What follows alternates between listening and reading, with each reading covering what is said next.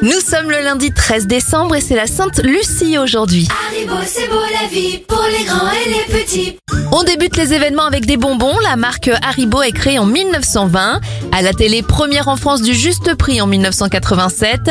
Et Horst Tappert, l'inspecteur d'Eric, disparaît en 2008. Les anniversaires, Emily, chanteuse du groupe Evanescence à 40 ans, 96 pour l'acteur Dick Van Dyke, c'est typiquement euh, ce genre d'acteur qu'on a tous vu, mais dont on ne connaît pas le nom. Et puis enfin, 32 ans pour Taylor Swift. Je vous souhaite une belle semaine.